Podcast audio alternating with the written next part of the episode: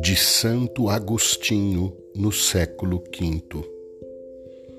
Ó Senhor, não sou luz para mim mesmo. Olho posso ser, luz não.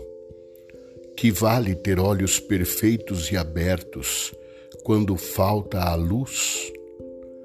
A voz elevo meu clamor e digo: Sereis a luz de minha lâmpada, ó Senhor.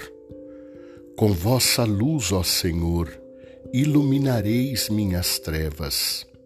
De minha parte, sou só trevas. Vós, ao contrário, sois luz que expulsa as trevas e me ilumina. Não de mim me vem a luz, só em vós tenho luz.